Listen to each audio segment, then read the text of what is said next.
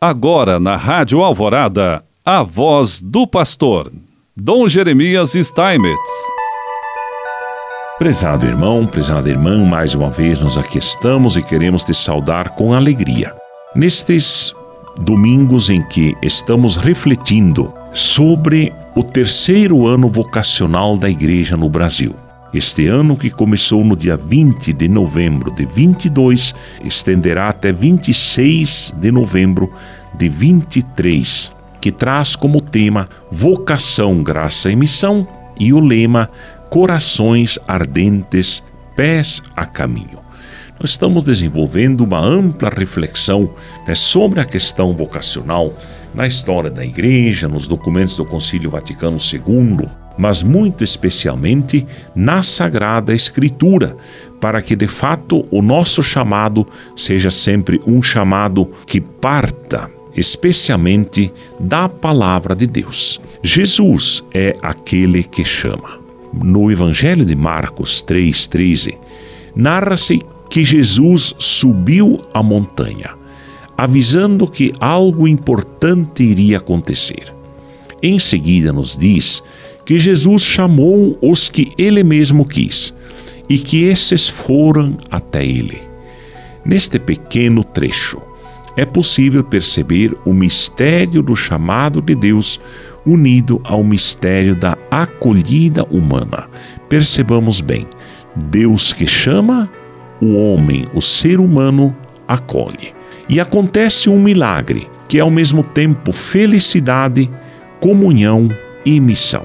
A voz divina, por meio daqueles que ele chamou, poderá ecoar nos corações, na comunidade e no mundo. Assim, vocação, voz, chamado, né? duas palavras importantes. Sabemos que na raiz da palavra vocação está voz e chamado, que voz se escuta na vida das pessoas. Há no mundo uma voz que a tudo dá um sentido profundo. Aqui são chamados ou vocacionados as mulheres e os homens que nos rodeiam. Na igreja, que voz lhe dá sentido e direção? No Evangelho segundo Marcos, vemos como Jesus fez ouvir a sua voz, como chamou, e os que ele queria foram até ele. Podemos nos perguntar: que chamado foi esse? Que voz terá sido tão forte e tão convincente?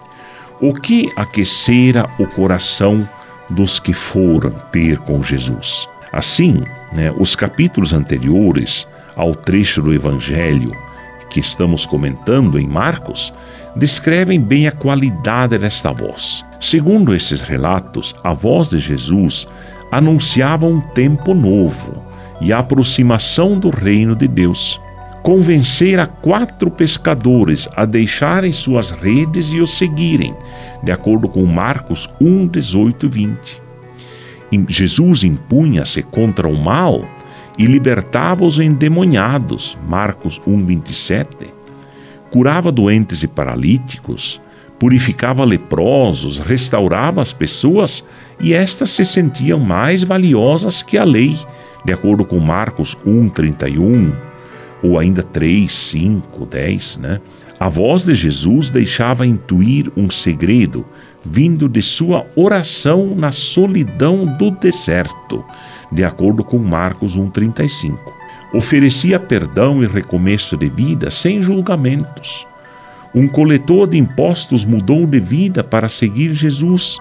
Marcos 2:14 a voz de Jesus revelava o desejo do coração de quem sofria, soltava o grito de liberdade e libertação preso na garganta dos oprimidos.